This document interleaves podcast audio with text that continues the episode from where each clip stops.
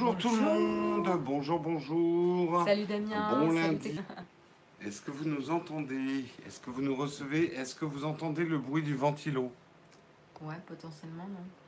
Ah, On peut-être l'entendre un petit peu. Oh, Je vais aller l'arrêter. Tu vas remercier les contributeurs pendant que j'arrête le ventilo.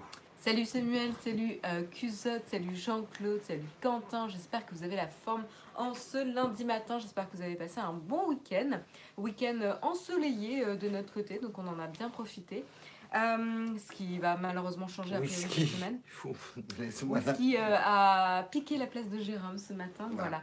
Euh, et donc, on va quand même remercier tout particulièrement cinq personnes ce matin, cinq personnes qui nous soutiennent sur Tipeee et grâce à qui on peut continuer l'aventure. Ça a l'air à l'endroit, non? C'est c'est whisky. Euh, je sais pas, c'est écrit à l'endroit mon t-shirt, compagnie sardinière, vous arrivez à lire? C'est à l'endroit ou c'est à l'envers? Ouais, ça dépend du t-shirt. Ouais. Ouais, ça dépend du t-shirt. Euh, donc le on va t-shirt. remercier euh, ce matin euh, The Hawk 970, Merci Yann, Merci Yann Damien, Merci Damien Salvatore Merci Salvatore et Tourine. Merci Tauril Merci pour toutes ces croquettes en abondance. Voilà, donc le remercie- remerciement spécial le whisky ce matin. Les inscriptions de t-shirt sont à l'envers. Ah ok, c'est mon t-shirt qui est à l'envers ce matin. L'image est à l'endroit, mais mon t-shirt est à l'envers en fait. Pauvre Voilà. rocher, il s'est cassé la gueule. Reste là tranquille. Euh, donc merci, merci à vous cinq. Salut euh, de la Guyane, Ah bah, ravi euh, de te savoir parmi nous. Allez Marion, de quoi on va parler ce matin? C'est toi qui vas commencer. On a une grosse news. J'ai pas écrit le sommaire. Tu es complètement perdu du coup.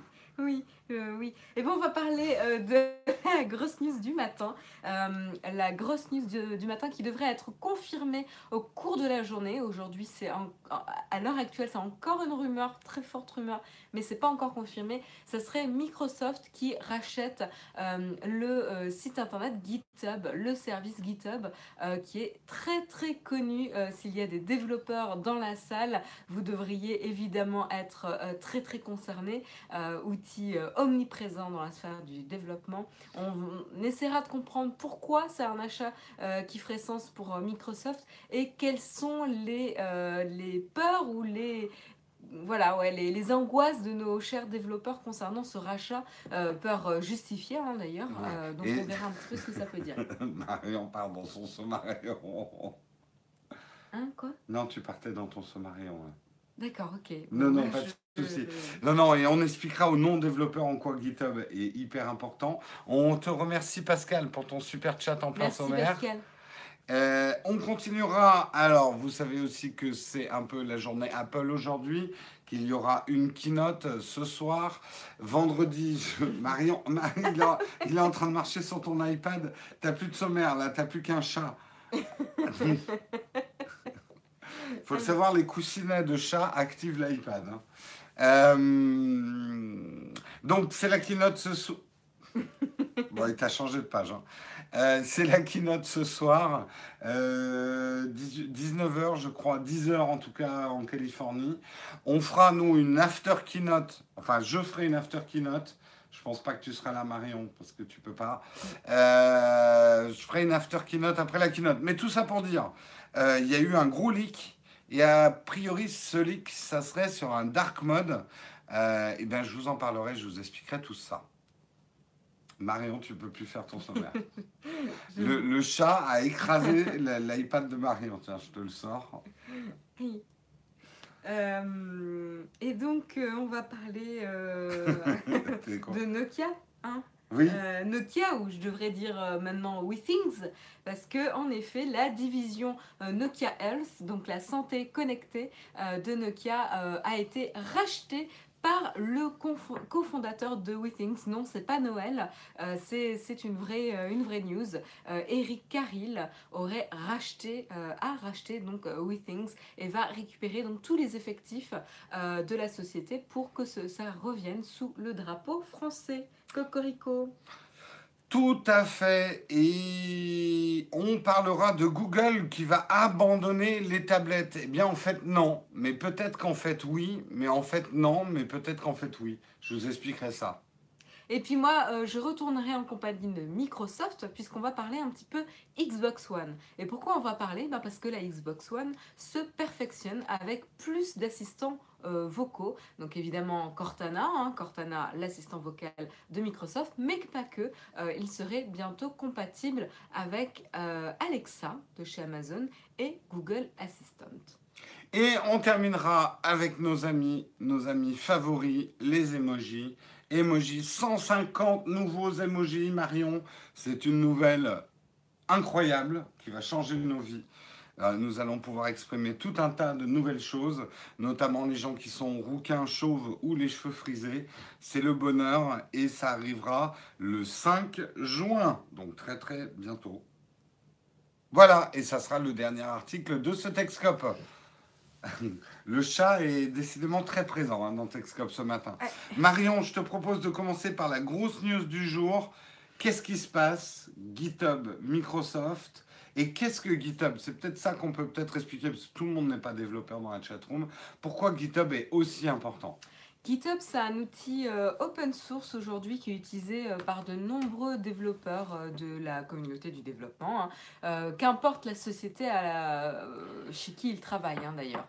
que ce soit des développeurs de chez Google, des développeurs de Dailymotion, des développeurs de Microsoft ou de beaucoup beaucoup de sociétés, start-up, sociétés, bref, voilà, sociétés qui touchent au code ou qui ont besoin de code pour continuer à exister. Et eh ben, beaucoup beaucoup de développeurs se servent de cet outil pour travailler de manière collaborative avec, euh, avec plusieurs collègues sur les mêmes projets.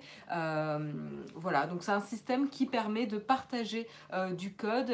ça agit un peu comme aussi une sorte de réseau social pour euh, les développeurs, ça permet de, partager des astuces, euh, avoir du code open source, etc. Pouvoir réutiliser euh, des bouts de code de d'autres développeurs et pouvoir voilà, répondre à des questions et se soutenir comme une vraie communauté de, personnes qui s'entraident. Donc c'est vraiment un petit peu ce qu'on aime sur Internet, mmh.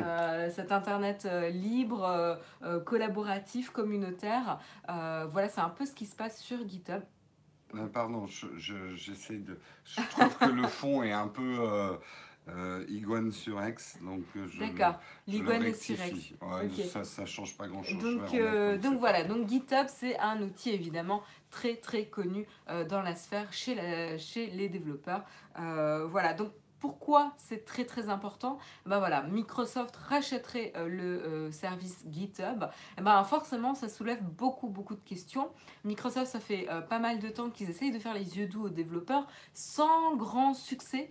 Euh, voilà, c'est un petit peu euh, une relation un peu compliquée entre Microsoft et les développeurs. Euh, mais c'est vrai que depuis l'arrivée de Satya Nadella à la tête de Microsoft, il y a eu un vrai changement de politique, notamment par rapport à l'open source chez Microsoft qui travaille de plus en plus de cette manière-là, qui s'acoquine de plus en plus avec Linux, au grand plaisir de la, des développeurs justement. Et donc, Microsoft, ça fait longtemps qu'ils essayent de se rapprocher euh, de la communauté des développeurs et donc ce rachat, en tout cas pour eux, fait sens. Euh, à savoir que les développeurs de chez Microsoft sont les plus gros contributeurs euh, à GitHub. donc ça aussi, c'est ça qui est très très important. Ils, ils, utilisent GitHub et, et ça leur permettrait d'accéder à un pool de développeurs très très conséquent. Alors, il y a plusieurs choses. Hein. On, se pose pas mal de questions sur euh, l'avenir euh, de la plateforme, à savoir qu'aujourd'hui, euh, bah, GitHub perd encore de l'argent, 66 hein. millions de dollars sur les trois derniers trimestres de 2016, sur trois derniers trimestres de 2016, ouais, c'est ça. Et, ça fait neuf mois qu'il cherche un, new, un nouveau CEO. Euh, donc euh, ça, c'est un petit peu compliqué comme situation. C'est euh, quoi le, business model de GitHub Comment l'argent rentre en fait? J'en sais rien. Ouais. Tu me poses une question, j'en sais rien. Mais j'ai l'impression que c'est un peu le problème. C'est un outil super utile. Beaucoup de développeurs l'utilisent mais ils n'ont pas vraiment de business model. Je, là, je ne vais pas rentrer dans les détails dans la mesure où moi, euh, travaillant sur euh, le, le, design, je ne connais pas, pour être honnête, le business model de GitHub. Donc, je ne vais, pas, je vais pas du tout euh, spéculer sur le sujet. Il y a des comptes payants, nous dit Samuel. Ouais. Sur GitHub. Mm. C'est le seul, c'est la seule manière de, c'est le seul business model de GitHub? Mm. Il y a des services services payants payants. pour les pros. Mais manifestement, enfin moi j'ai souvent lu des articles que GitHub était un peu une, une, euh, une bourse percée, quoi. C'est le, c'est le genre de, de truc hyper utile, mais qui n'avait pas vraiment réfléchi à son financement, quoi. Ben, c'est le, le- le- la sorte d'outil qui, euh, qui, est, qui est devenu euh, euh, incontournable pour tout Mm. développeur. Je veux dire, c'est rare maintenant quand tu as un développeur qui n'a pas un compte sur GitHub Un et qui l'utilise pas. Mais par contre, euh, bah voilà, tu peux utiliser euh, très bien en, gratuit et, et, euh, peut-être que la, conversion vers le payant ou vers la, la, la- le- prouver le business model n'est pas, encore, euh, est pas encore là. Mm. En tout cas, les chiffres euh, le démontrent. Euh, même s'ils ont eu un revenu de 98 millions euh, en 9 mois sur 2016, ça ne suffit pas à, euh, à rendre viable le- la société. Et donc du coup, au lieu euh, de devenir euh, public, eh ben, ils ont plutôt euh, opté pour la solution de rachat De euh, par. Satya Nadella. À savoir aussi euh, que euh, le... Mince, je sais plus qui c'est, euh, mais la personne qui gère euh, GitHub a été euh, particulièrement impressionnée par euh, la gestion de Satya Nadella de Microsoft et euh, tous ces mouvements et, euh, et actions vers la communauté open source. On peut presque parler un petit peu d'une sauvegarde du truc par Microsoft. Si c'était une boîte qui perdait beaucoup d'argent, GitHub, il y a un modèle de sauvegarde, mais on peut comprendre qu'aujourd'hui, euh, plein, comme tu dis, les gens de chez Google utilisent, des développeurs Google utilisent GitHub, et d'être sous la brande Microsoft, ça pose quand même des problèmes de concurrence, et puis ça rend le truc beaucoup moins open source. On sait que Microsoft euh, joue beaucoup dans la cour de l'open source, mais enfin Microsoft c'est quand même une marque qui a des compétiteurs. Euh, Est-ce qu'ils vont laisser leurs compétiteurs continuer à utiliser GitHub? Tu vois, je comprends le, genre de questions qui peut se poser aujourd'hui. Euh, oui, oui, complètement. hein. Ça reste. euh, encore une fois, on n'a aucune information là-dessus. On n'a même pas euh, le prix de rachat. hein. Pour information, le, service GitHub, la dernière fois qu'ils ont été valorisés, c'était à 2 milliards euh, en 2015. Donc, on ne connaît pas le- le- les termes de, l'accord entre Microsoft et GitHub. Mais, c'est sûr qu'on ne sait pas encore ce que ça veut dire le rachat de Microsoft, le rachat de Gi- GitHub par Microsoft. Euh, ce qu'il faut savoir, c'est que quand même, euh, vous l'avez dit dans la chatroom, Microsoft a euh, des outils du type Vis- Visual Studio Code qui, permet euh, de- aux développeurs de euh, construire et débugger euh, des applications web et basées sur le cloud et qui a pas mal progressé en, en termes de populari- popularité auprès de la communauté des développeurs. Et donc, vraisemblablement, ça serait assez logique que Microsoft Mm. comment dire, augmente un petit peu les liens entre ce service-là et GitHub, à voir ce que ça veut dire pour l'évolution de la plateforme. Ouais. Mais je, tu vois, pour moi, il y aurait une différence entre Microsoft qui dit on donne de l'argent pour que GitHub continue, euh, tu vois, à la limite. Mais là, racheter GitHub, qui est traditionnellement quand même une plateforme open source ouverte, je sais pas. Mais en termes de com, euh, c'est peut-être pas très agile. Microsoft, c'est pas non plus des, des- Enfin, ils sont là pour faire du business, quoi. Ils Oui, juste, mais ils euh, ont besoin des développeurs pour faire du business. Mais tu vois, il y a une différence entre on donne de l'argent pour que la plateforme ou les développeurs s'épanouissent pour nous, mais pour les autres marques. Ça, c'est une chose. Après, dire on rachète la plateforme open source et de la communauté, c'est beaucoup plus agressif, je trouve, et ça risque de, de créer un backlash euh, envers GitHub. C'est juste un truc de com, en fait. Oui, mais euh, injecter de l'argent, ils ont quoi en retour? Bah, des développeurs qui s'épanouissent. Ouais. Ouais, oui, c'est c'est pas très Microsoft comme Ouais, manière ouais, bah de, oui, oui. de faire. hein. Généralement, ils sont plutôt sur la stratégie de, de rachat. Encore une fois, reste à voir ce que ça vous, va vouloir dire pour euh, les développeurs. Est-ce que vous, vous êtes, je, je pose une question, je connais à peu près la réponse, est-ce que vous, vous êtes content euh, de cette rumeur? Je répète encore une fois, c'est pas confirmé. Le- les détails du deal, ou en tout cas l'annonce devrait arriver aujourd'hui. J'ai l'impression qu'ils sont pas très très contents. hein. Il y en avait qui faisaient le parallèle avec Twitter. Moi, je trouve que ça ressemble pas mal. Un truc indispensable, mais qui a du mal à se financer. Quoi. C'est triste. Pas concerné, Pascal. C'est un vrai, euh, un vrai moment euh, qui se passe, en tout cas pour, euh, pour les développeurs. quoi. Ouais. Ça ne changera rien, d'après Michael. D'accord. Pas cool, cool. Toi, tu vas voir chez le concurrent, Chez le Guillaume. concurrent. Non, pas du tout. Quand on voit ce que Microsoft fait de ses rachats, Skype, Sunrise. ouais. Moi, moi, je pleure encore le rachat de Sunrise quand Ah, moi je vois euh, l'application euh, Outlook euh, qui bug et. euh, Bref. Ouais. On verra ce qu'ils feront. Ouais, Ce qui est génial, c'est quand même que l'appli- l'application Outlook bug avec ses propres comptes. c'est fou. Les comptes Office et. C'est fou, c'est fou.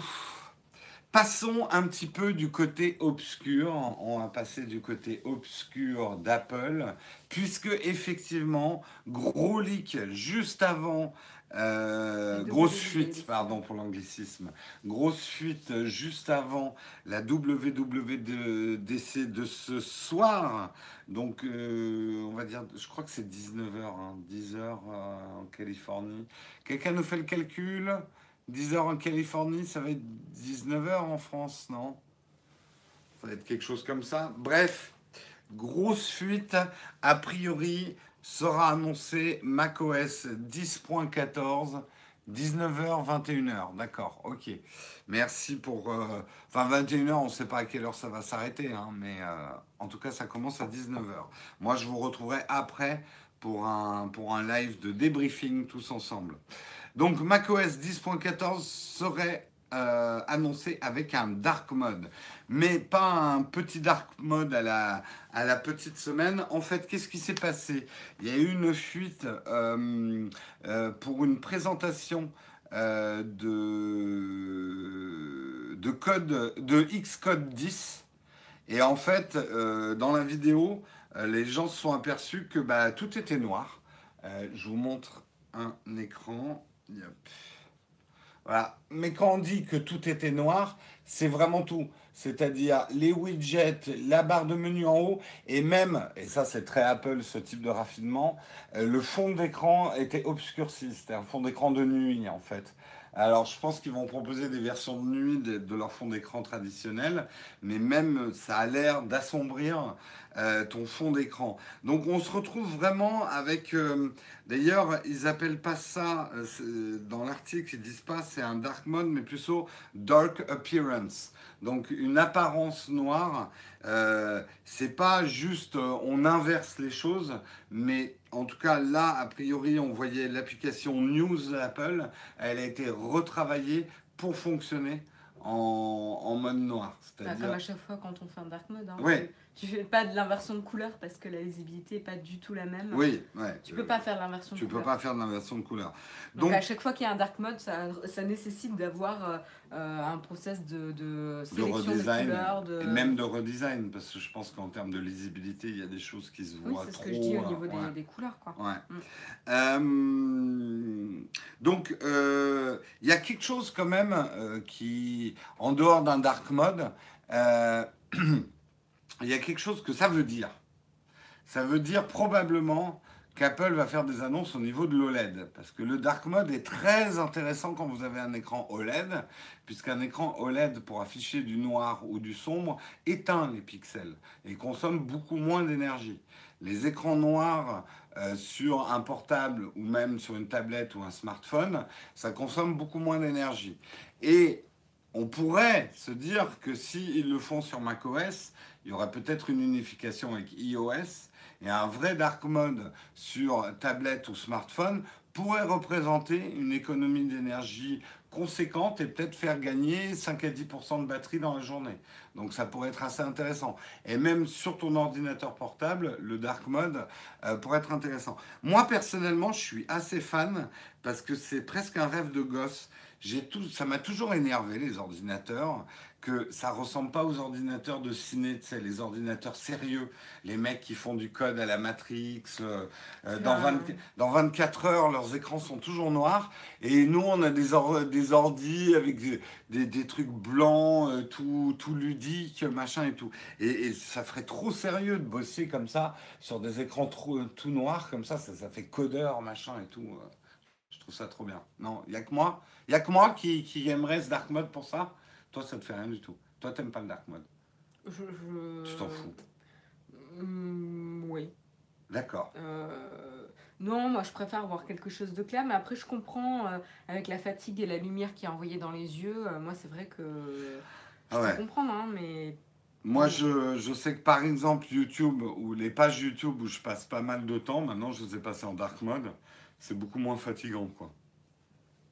Oui, vous aussi. Ah, bah vous êtes plutôt comme moi.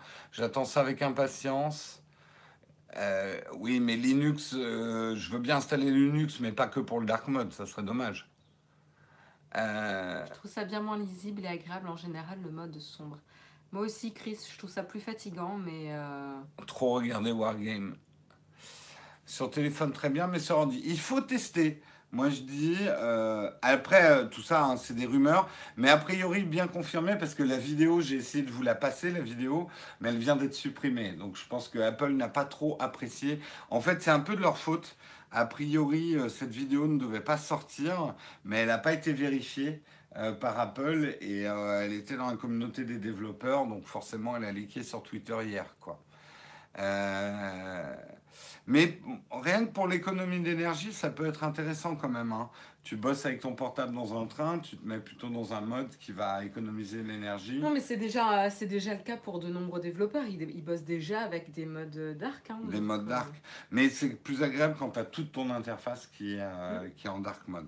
Bon, il risque d'y avoir bien plus d'annonces que ça à la WWDC ce soir. Vendredi, je vous avais fait un peu un récap des rumeurs. Il n'y en a pas tant que ça cette année. On, soit Apple, moi c'est ce que je disais, soit Apple a bien gardé ses secrets, manifestement pas si bien que ça, soit il n'y a pas grand-chose. On verra. Enfin, s'ils ont juste un dark mode à présenter pour la WWDC, ça va être difficile de tenir euh, Ouais. très longtemps. Alors, on va vous montrer toutes Alors, les applications. Apple, une par une, en dark mode. Et on parle lentement parce qu'il faut remplir. Euh, non, je pense qu'il y aura d'autres choses. Ouais. Vous avez toute la journée pour faire vos pronostics sur la WWDC. Et moi, je vous retrouve après la keynote. Après la keynote, hein, pas pendant. Parce que pendant, moi, je la regarde et je prends des notes pour vous faire un débriefing. Euh, je, je digère la keynote pour vous, euh, pour qu'on analyse un petit peu, justement. Donc, ça devrait se passer à la fin de la keynote.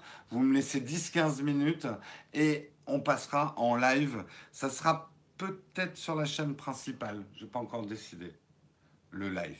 Mais Bon, bon. de toute façon, ça sera partagé sur les réseaux sociaux comme d'habitude pour que vous trouviez facilement le lien du live. Tout à fait à toi, Marion. Tu vas nous parler de, de forme à la française. Oui, oui, oui, oui. En effet, on va parler de Nokia Health et WeThings. Alors, pour la petite histoire, WeThings était une société euh, française euh, euh, liée à la santé connectée, hein, tout simplement. Très, très connue pour tous ses capteurs, voilà, que ce soit ses balances connectées, que ce soit ses montres, comme la Style, HR, etc., ces capteurs, et qui a eu pas mal de succès. hein. Toi, tu as une balance, moi, j'en ai une. Mm. Euh, Euh, moi, je a. l'ai- je l'ai noyée, elle ne marche plus. Elle marche plus? Bah, Tu l'as encore dans ta salle de Je l'ai encore, oui. Voilà. euh, Le rangement selon Jérôme. Tant que ça s'est pas décomposé, tu ranges pas. voilà, voilà. Donc, très connue. Je pense que vous avez noyé bah, dans la salle de bain. Je pense qu'elle a pris l'eau. hein. Non, mais elle est étanche, mais je crois que je suis allé au-delà de l'étanchéité, D'accord. je pense. Oui, ok. Mm, Il a mm. transformé la salle de bain en, en piscine.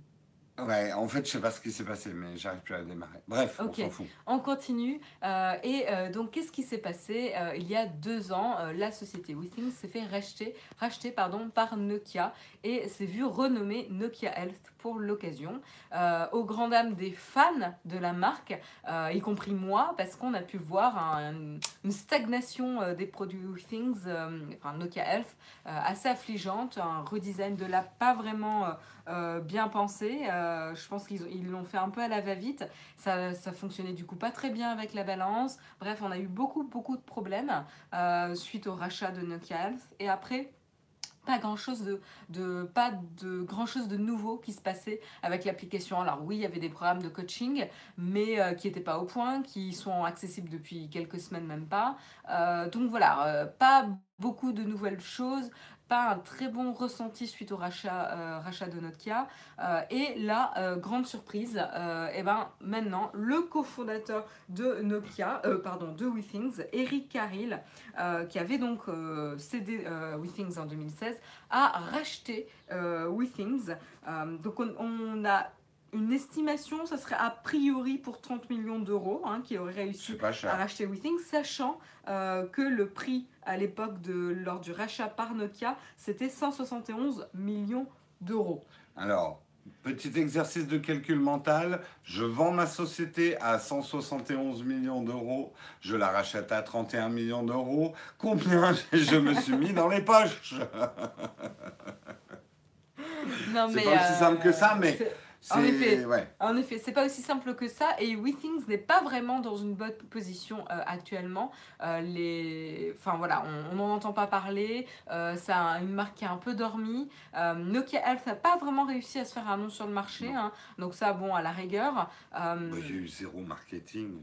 Ouais.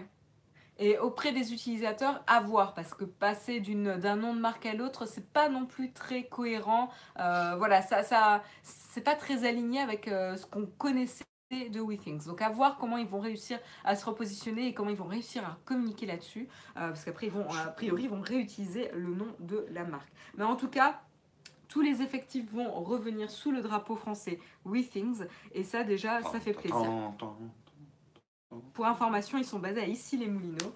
Euh, et, euh, et voilà, à voir, à voir euh, sur quel type d'innovation ils vont se réorienter, parce que là, il est temps un petit peu de, de, de sortir des choses. Je pense qu'ils ont un très bon potentiel de marque en France. Le problème va plus être à l'international. Je pense qu'il y, a- il y a vraiment. Moi, je me souviens des présentations WeThing à le web. Ça faisait partie du, fleuron euh, des, euh, des, entreprises françaises de la tech. Euh, C'était vraiment. Donc, je pense qu'en France, il y a, vraiment un coup. Ils peuvent revenir très facilement. Maintenant, mais tout va se jouer à l'international. Très facilement, je sais pas, parce que moi, j'ai toujours eu du mal à comprendre la viabilité du business model de WeThings, qui, faisait son business que sur la vente de hardware, alors qu'en fait, le gros de, de, Ouais. de, de- pardon, euh, de l'effectif de WeThings, c'était du software. Je veux dire, il faut maintenir le software, faire des mises à jour, proposer des services, et ça, ça coûte cher une équipe qui maintient du software de manière Et, et permanente. c'est l'avenir. La santé, maintenant, enfin, c'est plus les données que tu captes que. euh, Et le souci, c'est qu'une fois que tu avais acheté la balance, eh ben, en fait, tu n'avais aucune raison de réinvestir euh, dans, euh, dans la société, dans les, les- les produits. Il n'y avait rien de payant en termes de services. Alors là, avec Nokia, il y avait euh, des programmes de coaching qui avaient commencé avec, à, à émerger. Euh, mais après, je ne sais pas le, le taux d'adoption. Et pour l'instant, ils étaient gratuits. En tout cas, ceux que j'ai vus, ils étaient gratuits. Euh, mais euh, mais il y a vraiment un, voilà, un, un équilibre à trouver entre où est-ce que se fait le business, entre le hardware uniquement ou le software. quel- hmm. Voilà, parce que la, la workforce de... Enfin, le- le- le- l'équipe de travail de WeThings, elle est quand même beaucoup sur euh, le software aussi. hein, Tout à fait. On nous dit un truc qui est intéressant. Est-ce qu'ils il y Une vraie question, c'est est-ce qu'ils vont supporter le, leur ancienne balance? Parce qu'il y a des gens qui ont acheté une balance il n'y a même pas un an, deux ans avant que WeThing disparaisse et qui sont un peu deg de se retrouver avec, euh, avec un produit qui est plus supporté, quoi. Bah si, elle marche très bien. Oui, mais euh, les mises à jour software et tout ça, en gros, euh, est-ce que l'ancienne gamme WeThing, Bah, Parce je- que- moi, j'ai une balance WeThings que j'ai achetée, je sais pas, moi, il y a 3 ans peut-être. il y a des mises à jour 3 ou 4 ans. Bah non, mais, euh, enfin, je sais pas s'il y a eu des... Il me semble qu'il y a eu des mises à jour sous Nokia. Euh, mais je m'en fous des mises à jour, ça fonctionne en fait. Tu vois Mais je- je- j'arrête pas de t'entendre dire, mais non, mais c'est pas le bon poids. Il est chier quand même. hein. Vous voyez comment il essaye de... J'arrête pas de t'entendre dire, mais elle bug cette balance, c'est pas possible. Lors du rachat par Nokia et lorsqu'ils ont changé les applications, j'ai eu énormément de problèmes sur la synchro qui se perdait, euh, les données qui n'étaient pas stockées dans l'application, l'application qui n'était pas stable, etc. Donc oui, j'ai eu des problèmes de synchro au moment de la sortie des nouvelles applications euh, brandées Nokia. Euh, mais maintenant, j'ai plus de soucis. Ah. Donc c'est pas vraiment un modèle récent de balance que j'ai, hein, pour être honnête. Je dois pas avoir la dernière version, loin de là. Mais, euh, mais en tout cas, elle est toujours euh, compatible avec euh, les applications Nokia Health. Donc il n'y a pas de raison que ça ne fonctionne pas avec les, les- les prochaines applications euh, WeThings. Vous voyez que dans notre foyer, on a quand même un problème. Moi, je noie ma balance pour la faire taire.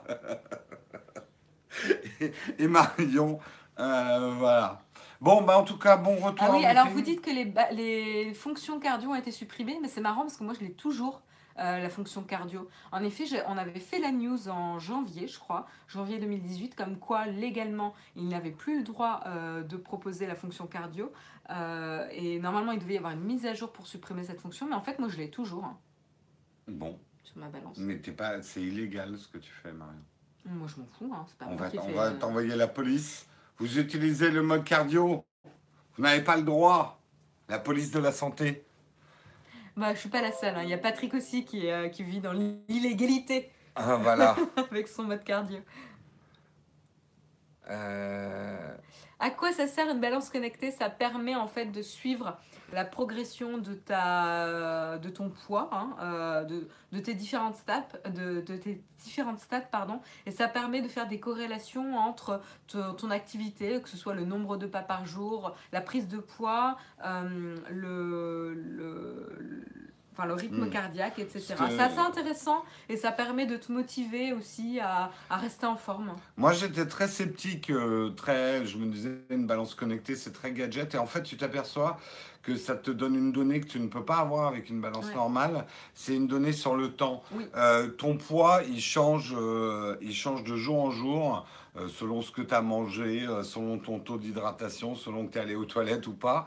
Et c'est très dur pour un esprit humain de garder une trace Ouais. de ton poids de jour en jour, alors qu'avec une balance connectée, tu- ça te fait des courbes, ça te fait une analyse. Et moi, je sais que ça m'a beaucoup aidé à un moment de ma vie euh, d'avoir euh, une balance connectée. Alors oui, certains vont me dire, t'avais qu'à noter dans un tableau Excel, tu l'aurais eu ta courbe. Oui, ok. Je suis pas du genre à noter mon poids dans un tableau Excel manuellement. C'est pas Ouais. vraiment mon truc. Non, là, c'est facile d'utilisation et ça te permet d'accéder sur ton smartphone à tes données euh, et d'avoir une meilleure compréhension sur euh, bah, voilà, ton, ton... Les évolutions réelles du poids, Ouais. en fait. les évolutions ouais, du poids. Ouais. Parce que alors, moi, j'étais du genre, oh putain, j'ai 2 kilos de moins aujourd'hui. Oh, vite, un gâteau au chocolat. Donc, euh, c'est. Et là, tu as une vision quand même plus long-termiste, en fait, de tes vraies évolutions de poids. Mm. Euh, tiens, ça m'a donné envie de manger un gâteau au chocolat, mais on n'est pas là pour ça. Euh, Tu On- veux que j'aille chercher un autre placard? Euh, non, non, non, non. Non, non, non, c'était absolument pas raisonnable. Euh, on va parler d'Android. Il Android. n'était pas très certain quand même. Hein. Oui, j'ai réfléchi. Euh, non, surtout qu'il y a des petits gâteaux au peanut butter qui sont bien meilleurs. bon, on verra. En fin d'émission, si je suis sage, j'aurai mon petit gâteau. Il y a des réserves cachées, bah, je peux te dire, elles sont... oui, il y, a, il y a des réserves partout dans l'appartement. Allez, on leur raconte. Il faut me voir quand on part en voyage. Il y a toujours une pochette prévue dans ma, dans ma valise pour les réserves de nourriture de secours. Quand on part en vacances, j'ai toujours l'impression qu'on part dans le désert. Parce Non, qu'il mais y a on- toujours eh, de la bouffe. On sait jamais, on arrive, l'hôtel est fermé, dans un village paumé, il n'y a pas de resto d'ouvert, on peut pas manger, ça craint. J'ai jamais pris de la bouffe en voyage. Il y a que depuis que je connais Jérôme que j'ai quelqu'un qui a... J'ai l'impression d'avoir de voyager avec un écureuil. Mais c'est- important, la logistique.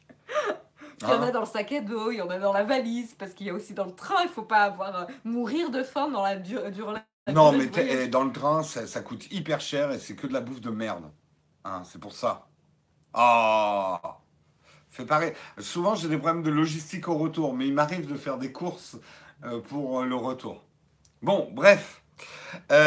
Tu fais comme moi, merci Techni Savoir. Bref, tablette, euh, Android. J'essaye de faire mon sujet là. hein. Amanda connaît aussi. J'essaye de faire mon sujet, on arrête de parler de mes défauts, parce que sinon l'émission va durer fou.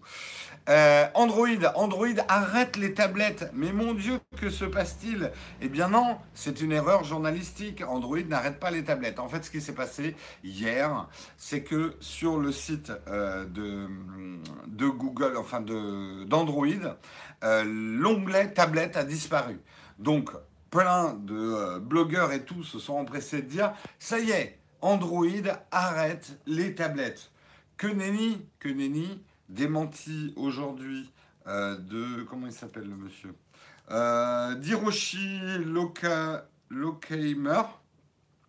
le Senior Vice President of Platforms and Ecosystem at Google, un mec qui a une carte de visite en format 16.9. euh, qui a dit mais non, c'était un bug, euh, on était juste en train de mettre à jour euh, le site. Nous n'abandonnons pas, nous n'abandonnons pas les tablettes. N'abandonnons. N'abandon- Pas facile, hein Pas facile, fais ta Nous maline. Nous n'abandonnons pas. Nous n'abandonnons pas les tablettes. C'est ça. Voilà. bon, mais quand même, quand même, on peut avoir de fortes suspicions sur la véritable implication d'Android sur ces tablettes, parce que les trois modèles qui sont présents dans l'onglet, c'est quand même des vieux modèles. hein. C'est la Nvidia Shield Tablet K1, la Samsung euh, Galaxy Tab S2 et le Sony Xperia Z4 Tablet. Donc c'est pas non plus des tablettes euh, de première fraîcheur. Qu'en est-il du marché de la tablette? On n'arrête pas de dire que le marché de la tablette est mort. Certains disent qu'il est mort depuis 2016. Le marché de la tablette, c'est pas qu'il est mort, c'est qu'il est très compliqué dans le sens où le taux de renouvellement des tablettes est très faible. Le journaliste qui écrit cet article dit même, lui, il a toujours euh, l'iPad. euh, il utilise lequel? Euh, Genre l'iPad, le premier Retina. Il a toujours l'iPad Retina. Euh, et ça marche très bien et il ne voit absolument pas pourquoi il le changerait. Et c'est vrai que nous, on change de tablette parce qu'on les teste sur la chaîne. Mais honnêtement, je ne testerai pas des tablettes sur la chaîne.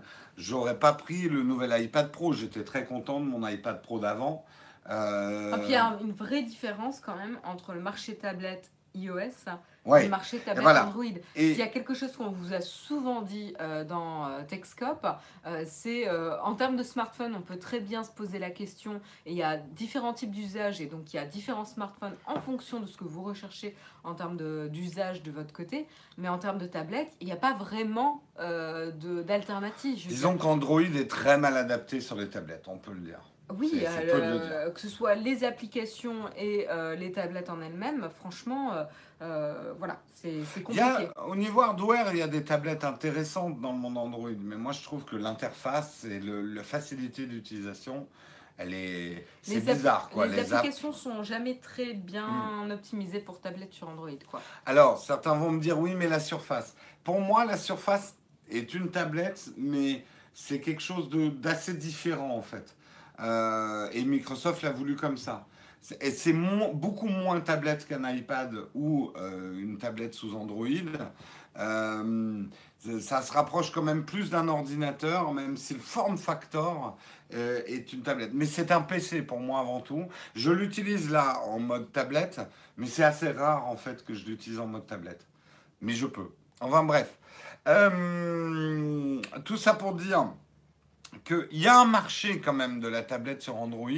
On le voit notamment avec Amazon qui cartonne avec ses tablettes à très bas prix, euh, qui sont limite des tablettes jetables. Tu as des tablettes à 40 dollars hein, euh, chez Amazon. hein. Euh, et que d'ailleurs, c'était l'analyse intéressante de, ce, de cet article. Google n'abandonne pas forcément les tablettes, mais attend peut-être que les tablettes deviennent tellement pas chères qu'on soit dans une stratégie un peu comme avec euh, les... hum, Merde, c'est quoi leur ordinateur pas cher là chez Google Les, Chrome, euh, les Chromebooks. Euh, Chez qui? chez Android, j'ai dit Oui. quoi? Oui, chez Android. Euh, les Chromebooks. Aujourd'hui, le marché, on va dire, de la tablette haut de gamme, c'est Apple avec l'iPad Pro et à la limite Microsoft avec les Surface. On sent d'ailleurs qu'Apple a bien compris que le milieu de gamme, c'est plus compliqué. Ils ont vachement baissé le prix de l'iPad cette année. Euh, enfin, il a un prix Apple, mais accessible. Et que je pense que les gens vont renouveler les tablettes quand elles seront en dessous des 200 dollars. Euh, la tablette est un objet complémentaire de consultation pour 80% des gens. C'est un second screen. Ouais. Après, mon- la, la tablette pro, c'est autre chose. Moi, j'utilise beaucoup ma tablette pour travailler, mais la consulte, toi, tu utilises plutôt en consultation screen. Tu n'aurais pas dû acheter un iPad Pro. tu aurais dû acheter l'iPad Ah, de cette moi, année. j'ai- moi, j'ai payé le prix fort pour, euh, pour euh, une évolution d'usage que j'ai pas eu, hein, clairement. T'es deg. Ouais. Ouais. Oui, parce que franchement, euh, je me suis fait bien avoir, mais bon. euh, Non, mais il aurait fallu que tu attendes quasiment un an et demi, deux ans pour avoir. En fait, la tablette parfaite pour toi, vu ton mode d'utilisation, c'est la tablette de cette année, enfin l'iPad de cette année. ouais. Tout à fait. Bon. Mais tu aurais essayé. moi, moi, personnellement, je n'utilise jamais le pencil. Mais jamais, quoi. Alors que moi, j'utilise toute la journée le pencil. Quoi. Mais bon, j'ai un usage complètement différent du tien. Tout ça pour dire, euh, tablette sous Android, pas mort. Google s'investit pas trop là-dedans. En tout cas, ils sont pas, c'est pas à fond la forme, quoi. Petit sondage juste pour savoir qui a une tablette sous Android et qui l'utilise au quotidien. Qui a une tablette sous Android hein, Je parle pas des, iPads. Qui a une tablette sous Android et qui l'utilise vraiment? Toi, d'accord, Emmanuel, Jean-Claude. T'en as quatre? Oui, Android, Marc. Non, non, les, les AirPads, je veux pas savoir. Les AirPods. Les, les pads Air. Euh, si, les AirPads Non. euh, Mais de quoi tu parles iPad Air Il a dit. Ah oui, iPad Air. Pff. Je suis, je suis, pff, je suis pas très bien réveillé. Moi, mais j'utilise très peu. Moi, je suis dessus maintenant et chaque jour. Un Samsung Note 10. Ouais, c'est pas loin. Une Lenovo. Elle est morte depuis longtemps. Si on l'utilise comme qu'elle porte, on l'utilise. Nvidia Shield Tablet. J'en ai une, mais je l'utilise plus. Oui, pour les enfants. Une La Fire Fire HD. HD. Ouais, ça, il y a eu beaucoup de gens qui ont acheté la Fire HD pour les enfants notamment, ou comme deuxième tablette. Pixel C. Pixel C, Fire HD 8 à la maison, une Asus juste pour YouTube, une Envy X2 avec clavier, ma grand-mère. Donc ouais, vous êtes quand même un certain nombre, mais c'est vrai que je vois le modèle, vous changez vraiment pas de tablette très très souvent. C'est pour regarder euh, du YouTube, pour filer aux enfants, euh, pour faire certaines choses. Moi, je pense que c'est un marché d'avenir, la tablette, mais c'est un marché qui, aura un, qui a un cycle complètement différent des, des smartphones. Mm. Et ça, il va falloir effectivement l'intégrer. Donc, soit faire des tablettes vraiment pas chères pour que les gens aient envie de les changer parce que c'est pas cher, soit des très chères comme l'iPad Pro, mais avec des fonctions très très évoluées comme la Surface par exemple. Donc, on verra bien l'avenir de ce marché. On enchaîne Marion sur la Xbox One. Ouais, on revient euh, vers Microsoft hein, rapidement parce que la news est pas, euh, voilà, il n'y a pas grand chose à dire. C'est euh, concernant la Xbox One. Voilà, elle supporte évidemment Cortana hein, via la Kinect ou le casque qui permet de déclencher l'assistant vocal de Microsoft, donc Cortana. Mais demain, elle sera également capable de supporter Alexa, donc l'assistant vocal d'Amazon, et également Google Assistant et sans avoir besoin de la Keynote, de la Kinect ou euh, du casque. Donc ça c'est intéressant, surtout qu'en fait le- la possibilité, les compétences euh, disponibles sur Cortana sont relativement euh, limitées aujourd'hui et donc du coup d'autoriser l'utilisation euh, et la compatibilité avec les autres assistants vocaux, ça va permettre à la Xbox One d'étoffer un petit peu son offre de compétences qui concerneront plutôt bah Google Assistant ou Alexa. Alors là où je mets un gros, un gros bémol, c'est si on attend des utilisateurs qui déclenchent le bon assistant pour pouvoir effectuer la compétence en rapport avec tel assistant, on euh, n'y sera jamais. Mm. Euh, c'est pas du tout, du tout intuitif. On a eu le débat d'ailleurs dans le rendez-vous tech avec, euh, avec Patrick et Jeff, euh, où Jeff et moi on était d'accord par rapport à, à Patrick qui était pas d'accord avec nous. Donc du coup la majorité l'emporte. Mais à voir, à voir quand est-ce que ça va être disponible et comment ça fonctionnera. Mais en effet, c'est vrai que si on a besoin de dire à Cortana, bah, est-ce que tu peux déclencher euh, Alexa ou est-ce que tu peux déclencher Google Assistant pour faire ci, pour faire ça, ça va être quand même pas très intuitif. Donc à voir ce que ça veut dire. Mais en tout cas, Microsoft, euh, ce qui est intéressant, c'est qu'ils s'ouvrent de plus en plus et ils arrêtent d'être un peu euh, cloisonnés dans leur propre univers. Et en tout cas, rien que pour ça, je trouve que c'est bien comme effort. Oui, c'est très bien. Bravo. Bravo, bravo. Et on va terminer avec nos meilleurs amis, vos meilleurs amis. C'est les emojis. Donc je vous demande un tonnerre d'emojis dans la chatroom. À vous de nous faire la phrase Rébus en emoji la plus créative du matin. Non, on les déchiffrera pas. Eh bien, sachez, réjouissez-vous que euh, 150 nouveaux emojis arrivent. Je vous passe un petit peu la vidéo pendant qu'on en parle. Euh, et ça ne marche pas. Ah oui, en fait, ce mode. euh. Je vous passe un petit peu les. On va baisser le son par contre. Je sens que genre, on va se prendre un, un- un strike à cause du son. Pourquoi j'arrive pas à baisser le son? Parce que je suis sur une tablette Microsoft Non, c'est méchant. Euh, yep. Mais je m'en fous de jouer à Fortnite gratuitement. Vous allez avoir, alors là, vous ne l'aviez pas vu, mais il y avait le visage froid, le visage chaud, des trucs pour les roues, des trucs pour les friser, euh, des trucs pour les gens qui ont des cheveux blancs, je vois absolument pas qui. Euh, les chauves également, euh, vous allez pouvoir vous représenter les super vilains, les super héros. Ils sont pas mal. Alors là, je pense qu'on est plus sur le modèle Google. je reconnais un peu le graphiste des emojis. On va pouvoir représenter des jambes, des pieds, des os, des dents. des, une blouse et des lunettes de scientifiques, des chaussures de marche, des espadrilles, pas des espadrilles, des trucs à talons plats pour femmes, des microbes, des perroquets, des moustiques, Marion, tu vas être contente, il y a des moustiques. Il y a des raccoons. Euh, ah, ah. D'accord. Euh, Omar, kangourou. Euh, lama, euh, on dirait que je joue à un jeu pour enfants. Oui. Euh, ah, j'ai pas eu le temps. Reconnais, reconnais les emojis. Euh, une valise, une boussole. En plus, je suis à l'envers. Un skateboard. Euh, j'ai pas vu à côté. Un truc de lacrosse. Ah oui, lacrosse, vous connaissez pas. C'est un jeu qui se joue beaucoup aux États-Unis, surtout dans l'est des États-Unis. du coup, j'ai raté tout le reste. Des trucs scientifiques, de l'ADN. Ça, c'est super important. un extincteur, un boulier une épingle anglaise, du tricot, une éponge, une bassine, un balai, euh, du papier cul. Eh oui, le papier cul qui manquait quand même. Hein. Euh, ça, c'est des trucs chinois, je pense. Des pétards et des enveloppes rouges. Nounours, drapeau de pirate. Drapeau de pirate, hyper important le drapeau de pirate. On ne l'avait pas. Voilà, en tout cas, 150 nouveaux emojis qui vont arriver le 5 juin. Ne vous réjouissez pas trop vite, il faut quand même l'Unicode 11 euh, soit supporté euh, par votre interface pour que vous puissiez les lire ou les utiliser. Ceux qui sont sur iOS, je pense que ça devrait arriver rapidement. Si vous êtes sur un Android qui se met à jour souvent, vous les aurez rapidement aussi. Et bien pour les autres, il faudra attendre. Je sais qu'il y a des gens qui ont même pas encore les emojis de précédents. Il faut que les, les équipes respectives d'Apple, Google et compagnie s'amusent à redessiner les 150 emojis. Ça, c'est un truc que j'ai du mal à comprendre. Pourquoi on ne fait pas un graphisme unifié des emojis Parce que euh, c'est une patte, euh, une patte de chaque OS.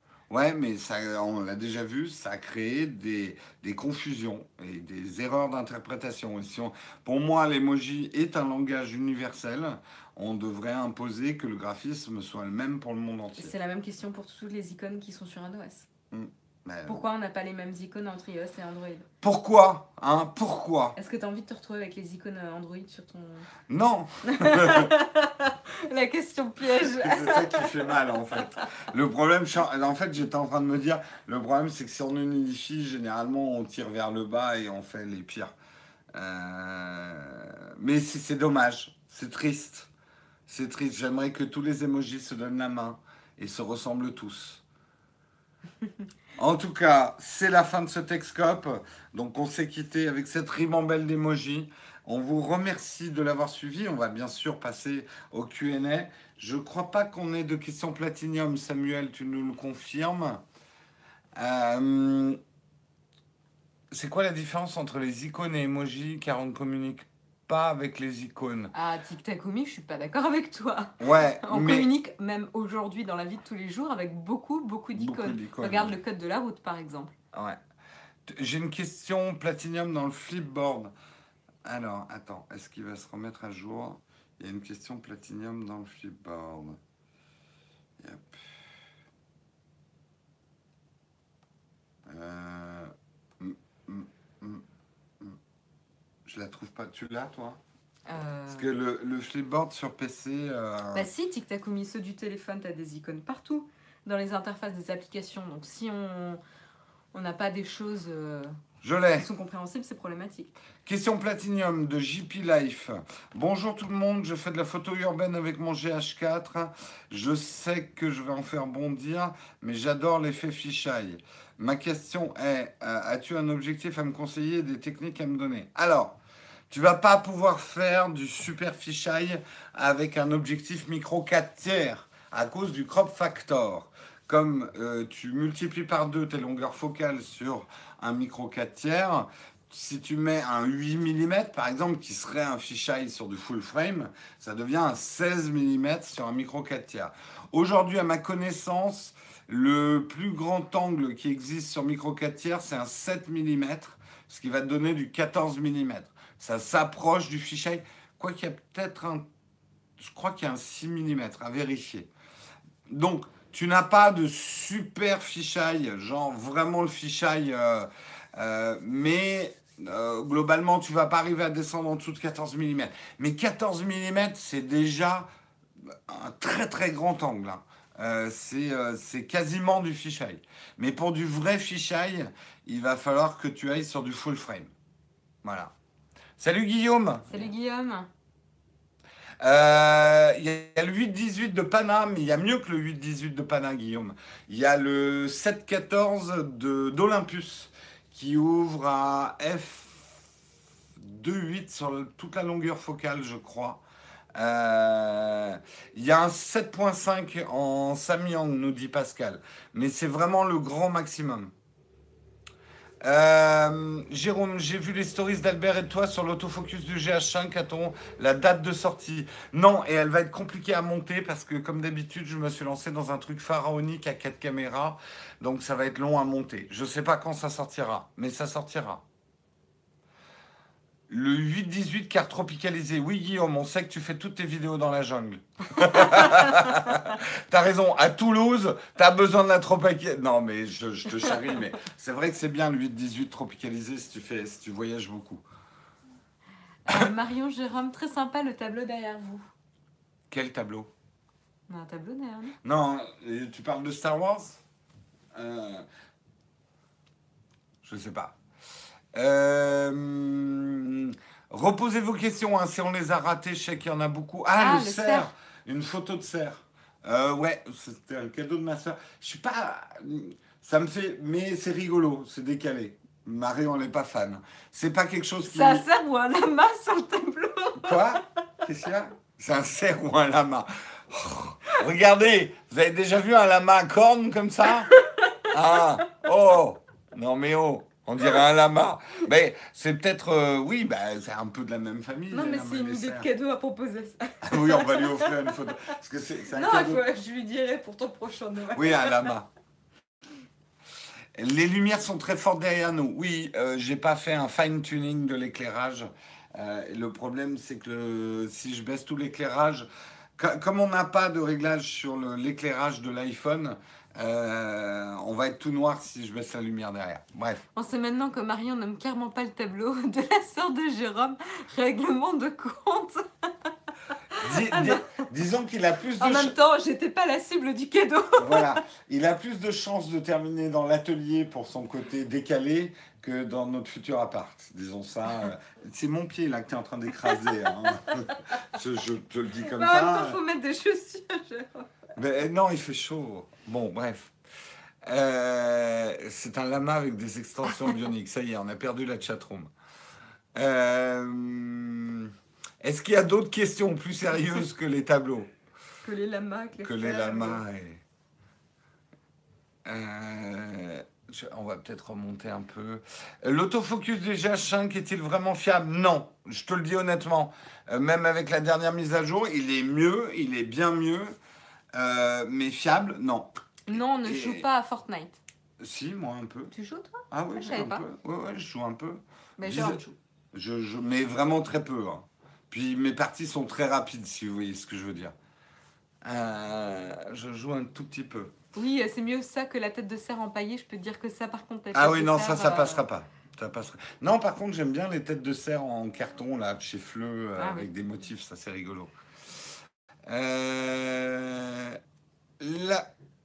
L'AK sur le commutateur Nintendo, vous en pensez quoi? Je n'ai absolument rien compris à ta phrase, donc j'en pense rien parce que je sais pas de quoi tu me parles. Je suis pas Nintendo du tout. L'AK, tu connais toi? Non. Bon, bah, je connais pas, désolé. Qu'est-ce que vous pensez de Streamlab sur smartphone pour faire des lives? Euh, pas testé. Pas testé. Ou il y a très très longtemps. Oui, on va faire un WWDC, une after keynote. Jérôme vous, Après la vous, euh, keynote. rejoindra euh, quelques temps après la keynote pour vous faire un débrief. Euh, Avez-vous remarqué qu'on ne peut plus lire les vidéos en Ultra HD sur Safari? Ah bon? Non, j'avais pas remarqué. Merci de nous le signaler, j'irai vérifier. Euh, merci pour les dernières vidéos, dont celle avec F1.4. Alors, je crois qu'F1.4, il a sorti une vidéo chez lui où j'y suis et qui est assez intéressante. Euh, je fais un peu de pub pour euh, F1.4 Sébastien Roignan euh, et pour moi, parce que je la trouve très intéressante, mon interview.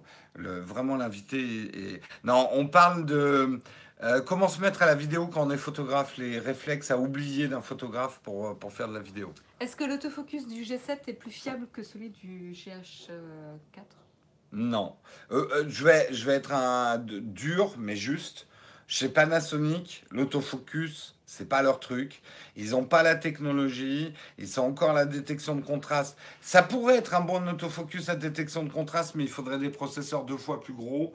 Euh, Aujourd'hui, les seuls bons autofocus, c'est le dual pixel de Canon et la détection de phase de Sony.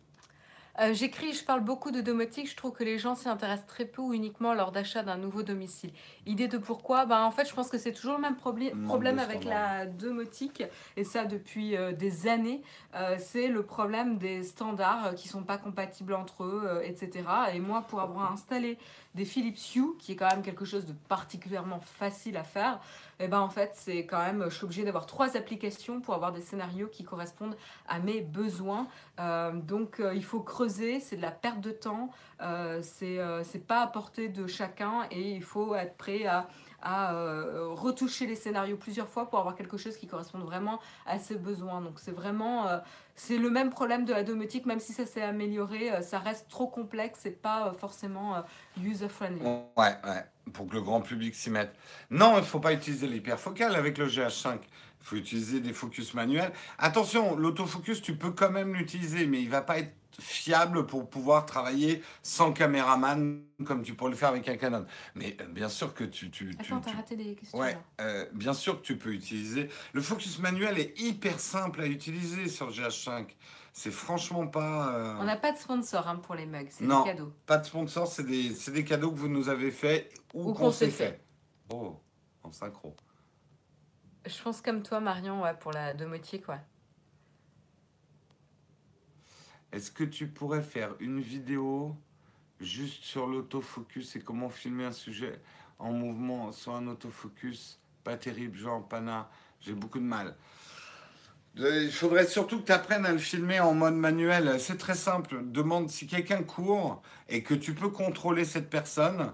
Fais plutôt un plan où il traverse l'écran de droite à gauche que d'essayer de faire un plan où il vient vers toi. Et tu règles ton, ton focus manuel sur lui et tu le suis. Sinon, c'est très simple. Tu ouvres plus petit. Tu fais de l'hyperfocal, justement. Le sexe Je ferai une vidéo. Le sexe incité, on a déjà parlé de GitHub ce matin, donc je t'encourage à regarder le replay de l'émission de ce matin. Voilà. On a parlé de GitHub, hein, déjà. Euh, Moi, pas de sponsor, ça c'est le discours officiel. Non, Complot Guillaume Guillaume, nous sommes... euh, Nous, Le nous- troll nous ne cachons rien. Comme je disais en rigolant l'autre jour, nous ne sommes pas incorruptibles, nous sommes juste chers. Donc oui, tout a un prix. Si un sponsor Et, veut euh, sponsoriser nos mugs et qu'on ne le dise pas, il faut juste faire un très très gros chèque. Guillaume, faut qu'on se synchronise euh, cette semaine pour voir si on peut euh, t'attraper au vol quand tu passes sur Paris. Ouais, on va essayer. Yup. Quand Jérôme dit que l'autofocus n'est pas fiable, il, il parle du suivi autofocus. Ah oui, ouais, bon, c'est un peu complexe, mais l'autofocus en photo est excellent. Sur les, les, même, ça fait partie des meilleurs. Très bien de le préciser en effet. Euh, quand on parle de l'autofocus qui n'est pas fiable sur le Panasonic, c'est plutôt le suivi autofocus. Et si vous faites un truc tout simple, genre vous filmez et je veux que ça reste sur mon visage, de temps en temps, il décide d'aller ailleurs. Et c'est ça euh, qui le rend pas fiable. Mais j'expliquerai tout ça dans une vidéo. Le couple de cougars qui veut attraper Guillaume. Non mais sérieux? Non mais il se prend pour qui? Chris, n'importe Ah, quoi je croyais que c'était Guillaume qui avait dit ça. Oui, non, parce que eh, Guillaume, il se fait plus tout jeune non plus. Hein. Si on voulait vraiment attraper des petits genoux, maintenant, euh, on taperait en dessous. Hein. Tu fais plus partie des jeunes youtubeurs, hein, Guillaume. Euh, y aurait-il un test du pot du pot? Du potentiel SE2. Ben, potentiellement. Qu'est-ce que tu veux que je te dise? J'en sais rien s'il va être annoncé, on verra. Pour le Nowtech Drink, euh, y aura-t-il un jour un lieu à Lille? On a oublié de voter pour la date du Nowtech Ah. Drink. Il faut absolument le faire aujourd'hui. Euh, Lille, euh, Lille bah, comme on vous le dit, hein, c'est une ville qu'on adore et qu'on aime beaucoup, beaucoup, beaucoup. Euh, mais il faut trouver le moment de quand est-ce qu'on peut y aller. Ouais, c'est toujours le, le souci. On a du mal à organiser nos, nos week-ends. Il est 9h, on va prendre une dernière question. C'est qui Guillaume C'est une super euh, chaîne euh, tech, euh, Guillaume Slash. On t'encourage à aller jeter un œil. C'est hyper sympa les vidéos qu'il fait. Voilà. Domotique, filaire ou radio J'ai envie de dire, euh, c'est compliqué quand même. Ça dépend si tu construis ta maison ou pas. Euh, si tu es en train de construire, euh, tu peux effectivement mettre un certain nombre de choses en filaire. Mais après, si c'est pour une installation déjà existante, c'est chiant de, de, de devoir euh, retailler des tranchées pour tes fils et tout. Donc c'est ça qui est pratique. Philips Hue, ce qui est génial, c'est que tu n'as rien à changer. Ouais. Tu vises juste tes ampoules et, et boum boum quoi. Oui, il faut Oui, répondre sur le doodle. on va- oui, ouais, oui, on va sans faute, sans faute, il faut le Sur faire. ce, euh, il est 9h01. On va vous souhaiter une excellente journée. Un grand merci de nous avoir suivis sur ce, tech, euh, ce Text Cup ce matin, d'avoir commencé la semaine ensemble. Si l'émission vous a plu, on vous encourage à mettre un petit pouce up. Ça nous permet de nous soutenir euh, sur YouTube. Euh, ça vous permet de nous soutenir sur YouTube. Et puis, on vous retrouve. Si vous voulez nous soutenir un peu plus, n'oubliez pas qu'il y a Tipeee, notre. Tipeee Nowtech. Vous retrouvez Jérôme ce soir pour l'After Keynote. On communiquera évidemment le lien du live euh, sur les réseaux sociaux, donc euh, stay tuned sur Twitter ou Facebook. Et puis vous retrouvez comme d'habitude le prochain Texcop demain matin en compagnie de Jérôme à 8h. Moi je vous retrouve mercredi. Peut-être. Non, si, je serai là comme d'habitude, au rendez-vous. Coûte que Sur coûte. ce, très bonne journée. Bisous tout le monde, bonne journée, ciao ciao.